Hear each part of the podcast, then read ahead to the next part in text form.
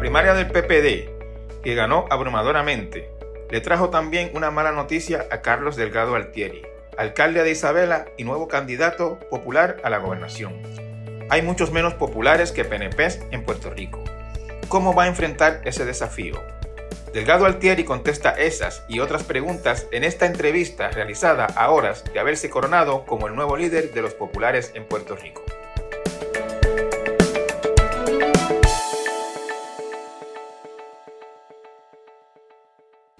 Alcalde, eh, el día después de su victoria en la primaria, eh, Puerto Rico amaneció con la noticia de, un arresto de una conocida representante por corrupción.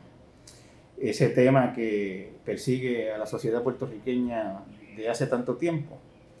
Y yo entonces aprovecho la oportunidad y le pregunto, eh, ¿cuál es su propuesta para combatir la corrupción a nivel legislativo? Bueno, fíjate, a nivel legislativo, eh, obviamente corresponde a los cuerpos, ¿verdad? Atender el asunto. Y fíjate que ellos tienen sus códigos de, ética diferentes a lo que son la ética gubernamental. Eh, y yo creo que, que, es parte de lo que estoy proponiendo para el gobierno, ¿verdad? Todo tipo de contratos de más de 5 millones de dólares. Eh, poder tener auditores que estén en todo el proceso, de, ya sea de una subasta, de solicitar cotizaciones, desde que comienza ese proceso hasta que se forma, formaliza un contrato, tener auditores monitoreando toda esa, esa transacción. Esa, esa propuesta es realizable, alcalde, porque en el gobierno se dan muchos contratos simultáneamente. Pues, pues, precisamente, pues fíjate que trata de hacer el gobierno siempre. Lo llevan a Fortaleza, hacen un embudo allí de, de contratos que obviamente una o dos personas realizando eso es imposible. Eh, así que yo creo que con unos 60 o 70 auditores, eh, manteniendo obviamente la oficina del Contralor funcionando, haciendo sus auditorías cada dos años a todas las instrumentalidades públicas. Pero estas personas entrarían específicamente a ese tipo de, de contratos, eh, ya sea en corporaciones como en agencias públicas. Pero a nivel legislativo, aunque, aunque reconozco ¿no? que es una competencia de los líderes legislativos, eh, usted sería el líder de la conferencia legislativa de, su partido. Eh, y este esquema, por ejemplo, en el que, en el que, del que se acusa a la representante Charboniel, es un esquema tan viejo como el mismo Capitolio, diría yo. Este, darle salarios exagerados a ayudantes para que le pasen parte. Eh, ¿Usted no, no, intentaría incluir o tratar de incluir en el programa del Partido Popular o en su propuesta algo específicamente para la corrupción legislativa que, que, es bastante común parece? Es algo que se puede añadir, ¿verdad? Desde, desde lo que es la rama legislativa, eh, que como todos sabemos es parte de nuestra constitución, ¿verdad? Y es un cuerpo separado.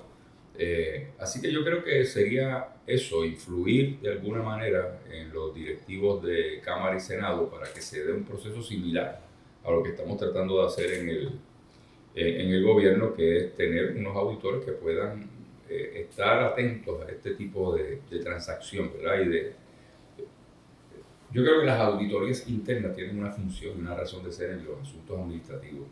Y yo creo que lo que hay que hacer es reforzar eh, esas auditorías internas, pero si tú pones al amigo a dirigir las auditorías internas, pues tú podrías entonces estar manipulando eh, yo creo que eso hay que darle total independencia, por eso es que yo hablo de que estas auditorías internas, pues muy bien, tú puedes nombrar una persona, pero yo traería personas eh, directamente nombradas por otro sector que ¿verdad? podría ser el ejecutivo, pero volvemos, no podemos entrar en la rama ejecutiva, pero que sí lo pueda nombrar la rama ejecutiva con una independencia de criterio.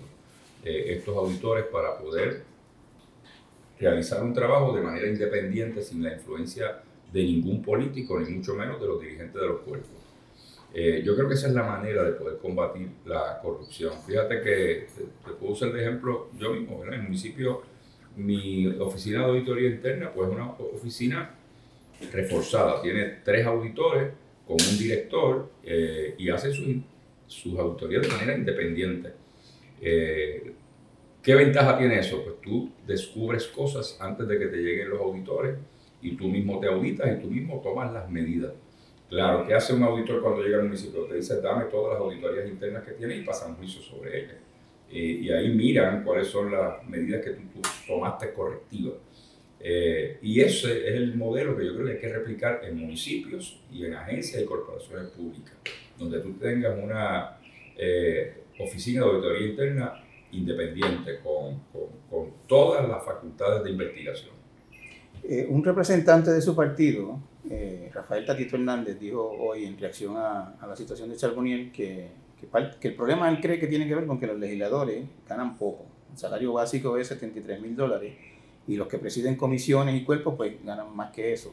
¿A usted le parece que 73 mil dólares por ser legislador es poco dinero? Poco no es. Definitivamente tengo que diferirle a mi compañero Dorito Hernández, pero poco no es 73 mil dólares. De hecho, está por encima del promedio que gane cualquier eh, trabajador en Puerto Rico. Eh, y yo creo que el que entra a la política viene a servir eh, y si tú estás interesado en una posición, en este caso legislativo, pues tú sabes cuánto se gana allí. Si sabes que eso no te da para vivir, pues no entres a la política, no te prestes porque entonces eh, tu estilo de vida se va a ver afectado. Así que yo creo que en esto, cuando uno entra a este quehacer, eh, si hay que hacer sacrificios económicos, pues hay que ajustarse a esos sacrificios económicos. así que yo no quiero que justificar acciones como esta se pueda valer como una excusa decir eh, se gana poco cuando tú aceptaste entrar al ruedo político sabiendo que eso era lo que se ganaba en ese puesto. Alcalde, aparte de las medidas pues como de las auditorías y las leyes y, y, todas estas cosas que se prometen año tras año para combatir la corrupción y siguen habiendo casos, se inventan leyes y las burlan de una u otra manera, ¿a usted no le parece que, que hay algo más profundo quizás en, en, en, el tipo de persona que se acerca a la política en, en, los valores que se promueven desde los partidos, en algo que haga que Puerto Rico tenga que estar batallando con esto continuamente? La corrupción no es particular de la política, la corrupción la podemos ver en todos los sectores de la sociedad. Eh, eh, claro, cobra mayor relevancia dentro del ambiente político, precisamente porque te ganaste una confianza de un pueblo y se violenta esa confianza, pero la corrupción está a todos los niveles, en todas las esferas de, de nuestra sociedad.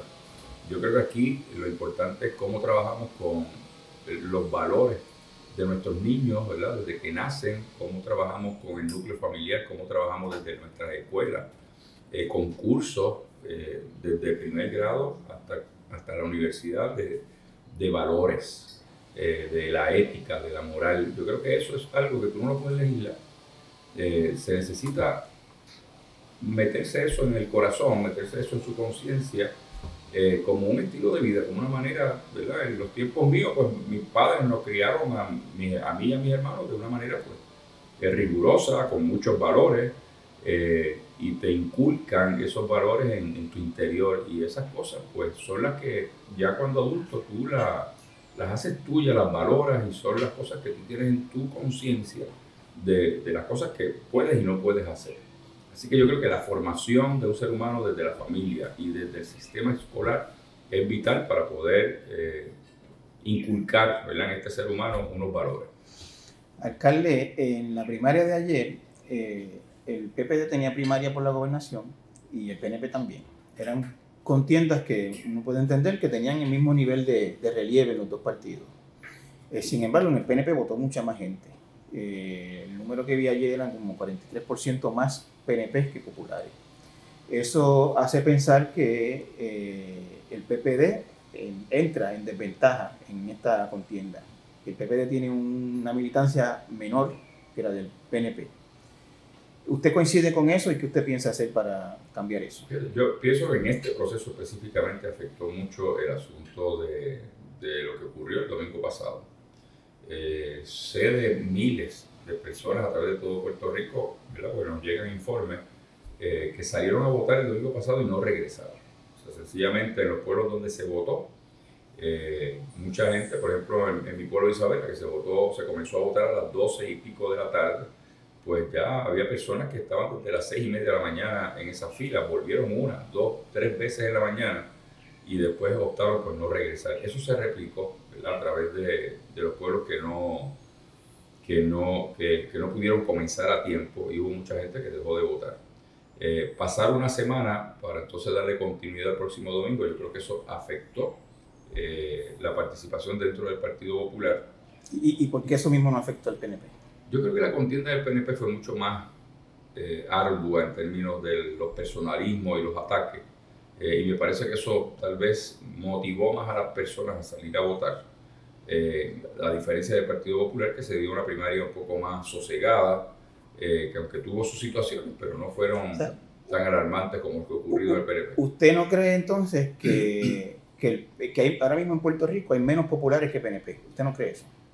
Fíjate, yo, yo, si uno hace el recuento histórico electoral, pues tú puedes decir eh, una deducción de que la base del Partido Popular es menor que la del PNP, eh, mirando números, eh, que son realidades cuando el Partido Popular tiene que salir de su periferia a buscar votos, esa es una realidad del Partido Popular.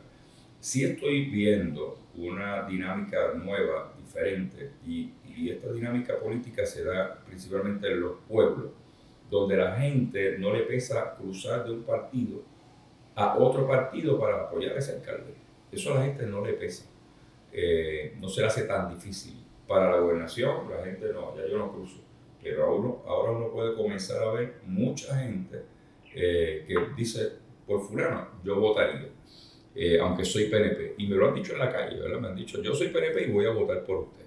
Así que yo veo una un, electorado mucho más maduro que está madurando y ha madurado a base de la molestia con los actos de corrupción y los malos manejos públicos. Eh, y yo creo que la gente está buscando a alguien que ellos entiendan pueda resolver los problemas del país. Si lo, si lo estoy entendiendo bien, ¿usted cree que su figura va a traer gente de fuera del PPD y que por lo tanto esa desventaja que se percibe en el tamaño de las bases de los dos partidos no va a ser un factor. Eso es así, eh, siempre es un factor, lo que pasa es que lo vamos a trabajar, ¿verdad?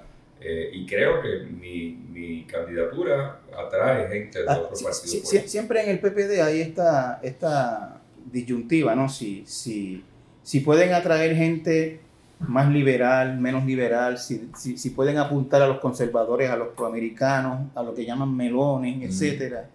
Este, ¿cuál, ¿Cuál es ese grupo al que usted aspira a traer al PP? Yo creo que es el sector más, eh, más puertorriqueñista. Ese es el sector que comúnmente le da un apoyo al Partido Popular. Eh, pero volvemos otra vez. Los tiempos siguen cambiando, esto sigue eh, generando unas, una, unas iniciativas diferentes y yo veo eso, veo lo que te expliqué, yo veo que la gente está dispuesta a cruzar de partido aunque sea PNP. ¿Por qué? Porque el asunto, si uno maneja los asuntos desde una perspectiva eh, ideológica, pues entonces tú vas a ahuyentar a esas personas. Pero si nosotros centramos un mensaje en lo que tiene que atenderse en el próximo cuatrenio, que son los asuntos medulares del país, yo estoy seguro que la gente estaría dispuesta a cruzar. O sea, ayer usted me decía que uno de sus principales prioridades va a ser el estatus, pero me dice ahora... No, no, no, no. Que una de las cosas que quiero atender dentro del Partido Popular es el estatus. Dentro del Partido Popular. tú sabes que dentro del Partido Popular ese es un tema eh, que no se ha querido no, tocar. rompe ese partido. Eh, pero consciente, muy consciente de que el tema del estatus no va a tener eco en Washington. Eh, por lo tanto, yo quiero atender el asunto internamente dentro del Partido Popular eh, cosa de que de futuro nosotros comencemos un proceso de diálogo. déjeme planteárselo de esta manera. Usted la, no prevé que en su gobernación, si usted llegara a ganar las elecciones, no se va a atender el tema del estatus de ninguna manera, como gobernador. No, es que nos lo han dicho claro en Washington, no van a atender el tema del estatus, por lo tanto llevar a cabo ejercicios locales no tiene ningún efecto en Washington sería perder Pero tiempo. Una cosa son ejercicios locales y otra cosa es eh, eh, plantearle a Washington, este es un problema que necesita atención. Es que eso lo hemos planteado. Y consistentemente, sobre todo en este cuatrenio, lo ha planteado el PNP. Han llevado proyectos. Jennifer ha presentado cuántos proyectos, cuatro, cinco proyectos.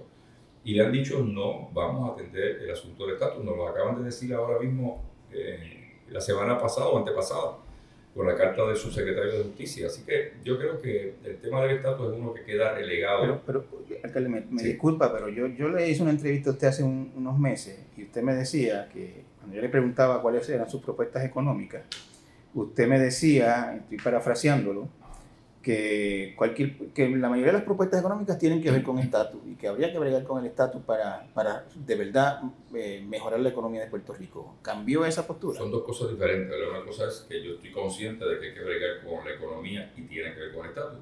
Otra cosa es que en Washington quieran bregar con el estatus. ¿Qué nos han dicho en Washington? No queremos bregar con ese tema. No nos lo traigan que no vamos a hablar de, sobre ese tema. Por lo tanto, ¿Cómo vamos a trabajar con el tema, por ejemplo, de desarrollo económico? Eh, pues un tema que hay que llevarlo al Congreso y hay que buscar apoyo para unas ideas que vamos a estar presentando.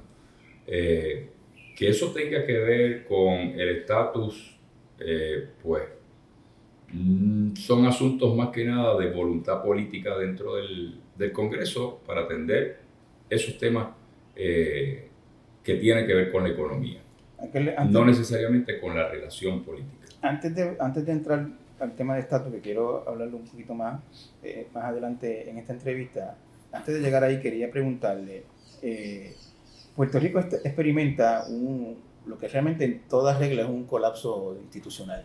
las instituciones ninguna funciona. No sé si sabe que hoy se supone que empezaran las clases online en las escuelas públicas y ayer el departamento prácticamente suspendió eso. Eso para mí, se lo digo con franqueza, es peor que la suspensión de las primarias. Sí este, las agencias no funcionan, ¿no? El, gobierno está inoperante básicamente. ¿Qué usted va a hacer con eso? Fíjate, Benjamín, de las cosas que estoy hablando es de, de una estructura mm, regional y municipalización de servicios. Eh, no es que vamos a eliminar agencias y pasarlas a los municipios, estoy hablando de algunas responsabilidades en agencias y corporaciones si nos vamos a educación, oye, los municipios muy bien podrían darle mantenimiento sencillo a las escuelas. Los municipios podrían trabajar la transportación de las escuelas, podrían trabajar la seguridad de las escuelas.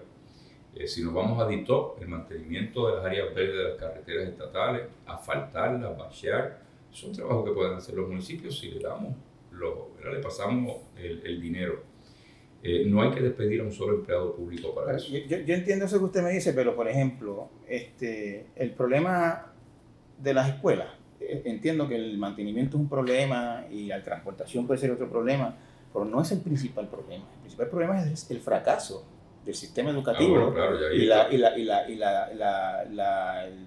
pobre desempeño de los estudiantes de escuela pública en las pruebas diagnósticas y todo eso. Sí, ya ahí estamos hablando ¿verdad? De, de, otro proyecto que estamos proponiendo, que es el cambiar todo lo que es el sistema educativo del país. Eh, y en eso yo estoy hablando de que tenemos que mirar modelos que estén funcionando y que hayan tenido resultados eh, con métricas de resultados positivos. Tenemos, 50, está mirando, por ejemplo? tenemos 52 escuelas Montessori. En el sistema público de enseñanza atienden cerca de 17 mil niños en ese sistema hay cero deserción escolar, cero, no hay ninguna deserción. Eh, cuando tú hablas con los padres que componen ese tipo de escuela, el 98% de los papás va a recoger las notas de, de sus hijos. Así que es un modelo que funciona, es un modelo que atiende la necesidad del niño. Si el niño tiene deficiencia en unas materias eh, y no le entra, por ejemplo, la matemática, pues, pero el niño sí tiene habilidades manuales, pues vamos a llevar a este niño hacia cosas manuales. Es bueno en la mecánica, pues vamos a sacar de él mejor mecánico. Eh, así que yo creo en ese modelo que es más holístico y que le da más atención especializada a, a, la capacidad de aprendizaje del niño. Y yo creo que ese es el modelo que hay que replicar en Puerto Rico. De, de arranque, a mí me encantaría tener en cada municipio por lo menos una escuela Montessori. Eh, claro está, cuando tú hablas con los profesionales de la educación, te dicen que el modelo es bueno, tiene sus fallas y por lo tanto es importante dejar siempre eh, el modelo tradicional porque sí funciona para algunos estudiantes. Lo, principal que tiene es que no es algo que se puede poner en una escuela de un día para otro. Exacto. Eh, necesita un proceso de involucramiento de la comunidad y todo eso. Exacto. Alcalde, eh, ¿qué usted va a hacer en su primer año como gobernador para resolver este problema de años de Puerto Rico, de que gasta más de lo que ingresa. Que ese, de ahí parten prácticamente muchísimos de los, o si no todos los demás problemas. ¿Cómo usted va a cuadrar el presupuesto rápido, llegando? Ese es un ejercicio ¿verdad? que hay que ir agencia por agencia eh, y mirar el presupuesto, ejercicio que ya estamos haciendo. Estamos solicitando eh, presupuestos de, diferentes agencias, de donde cada, mirando cada una de las partidas, eh, de dónde salen los ingresos que llegan, eh, porque hay algunos que son directos del gobierno, otros son ingresos propios, así que hay que mirar cada agencia, su estructura organizacional y su estructura de ingresos y egresos, ¿verdad? Y en ese sentido, pues yo creo que es importante mirar sobre todo y de principio los contratos. Sabemos que ahí hay eh, un escape de dinero enorme. Eh, cuando tú te vas a educación y comienzas a ver las partidas que hay asignadas eh, para contratos, es una partida de millones de dólares, pero millones largos. Y cuando tú miras los contratos, ves que son proyectos que parece que nunca terminan. Son proyectos que se siguen renovando contratos y no hay finalización de ese, de ese proyecto. Así que yo creo que aquí hay que mirar muy puntualmente esa área ¿verdad?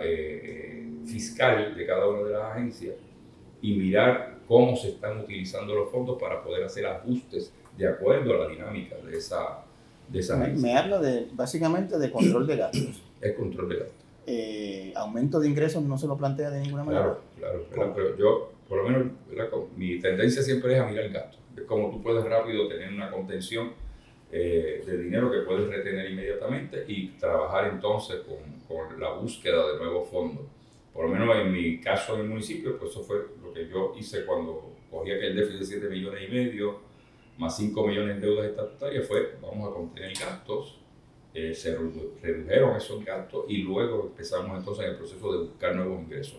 Ahí creo toda una oficina del CRIM eh, y salimos a hacer investigaciones y a hacer ejercicio de búsqueda de nuevos fondos. Acá, ¿qué es lo que usted quiere lograr dentro del Partido Popular en términos de estatus? Ese es un tema que, que, es como tirar un, un, petardo en una reunión porque es un tema que, que hay ideas tan distintas dentro de ese partido con relación a la relación con Estados Unidos. Que, que, ¿Qué es lo que usted, que usted quisiera si usted llega a ser, o sea, ya usted es presidente del Partido Popular, cuando usted termine la presidencia del Partido Popular, ¿qué usted quisiera que, fuera el tema de Estado? Yo próximamente, voy a estar eh, anunciando diferentes comités que quiero conformar y uno de ellos es, es el tema del Estado. Y yo creo que el Partido Popular tiene que sentarse a la mesa a discutir el tema del estatus. Eh, es algo que, como tú bien señalas, dentro del partido se rehuye. Nadie quiere tocar ese tema, es polarizante, es divisivo, pero es un tema que tenemos que atenderlos. Y la manera que nosotros no atendamos ese tema, se nos sigue vaciando el pero partido. ¿qué, qué, ¿qué, es lo que usted pretende? ¿Qué, qué usted quisiera? ¿Que hubiese, que hubiese una posición uniforme y, y, que, que, todos los populares digan esto es lo que nosotros queremos? Hay que buscarla, hay que buscar la convergencia. ¿verdad? Los partidos de centro, no en Puerto Rico, en el mundo, tienen esa problemática. ¿verdad? Porque un partido de centro, tú no estás ni en la izquierda ni en la derecha. Eh, los partidos de centro tienen esta eh, dicotomía de, de tratar de, de, articular eh, versiones encontradas de personas que aunque podemos pensar iguales en términos de lo que es el servicio social y las cosas de gobierno eh, y esos asuntos filosóficos estamos de acuerdo, pero cuando vamos a los asuntos ideológicos, pues ya ahí tú empiezas a ver divisiones. Eh, y en el Partido Popular, pues esa es la tendencia que hay, ¿verdad? Hay el popular que es casi asimilista y hay el popular que es casi independentista. Eh, y todos caben dentro de ¿Cuál, este... ¿Cuál de esos dos populares es usted? Pues mira, yo me considero de centro. Pero eh, usted, usted, tenía, usted, ha tenido unas posiciones en el pasado sí, sí, de, de, soberanista ahí voy, clásico. De, centro izquierda, ¿verdad? Eh, creo en eso, yo creo en más poderes para Puerto Rico, más poderes políticos y más poderes económicos.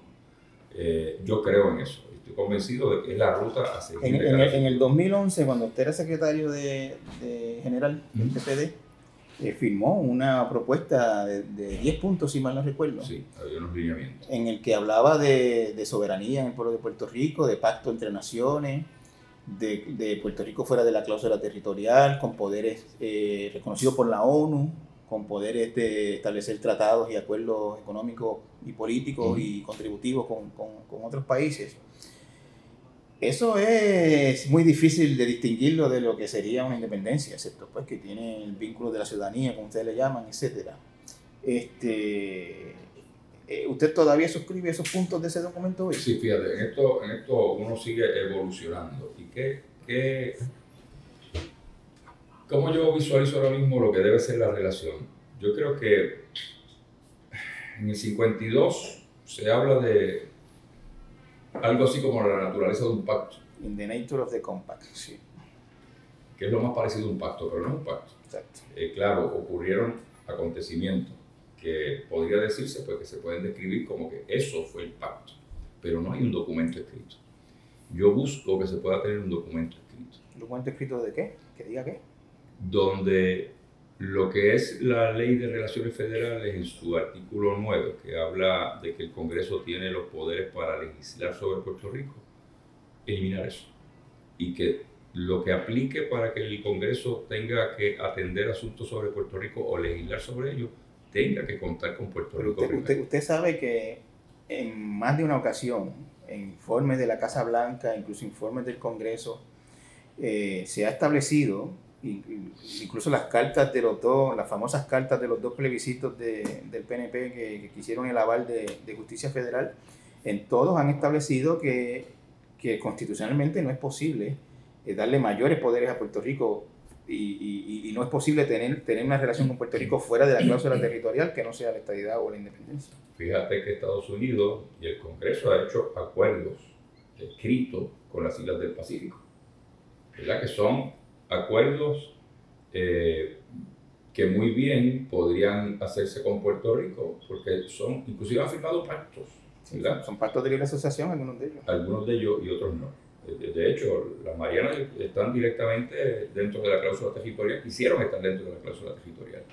Así que yo creo que eso es lo que hay que buscar en el Congreso, que podamos firmar un documento que sea el, el que establezca hasta dónde el Congreso puede, en, eh, hasta dónde y en qué el Congreso puede legislar sobre Puerto Rico. Pero usted ya me dijo que... Y eso va a ser algo, más que nada, es voluntad política. Pero usted me dijo ya que si usted es gobernador, con nada de eso va a bregar, porque no hay voluntad. No, pero vamos por paso. No, no, hablando de lo que va a ser dentro del Partido Popular, pero en, el Congreso en Washington usted no va a buscar nada con el estatus.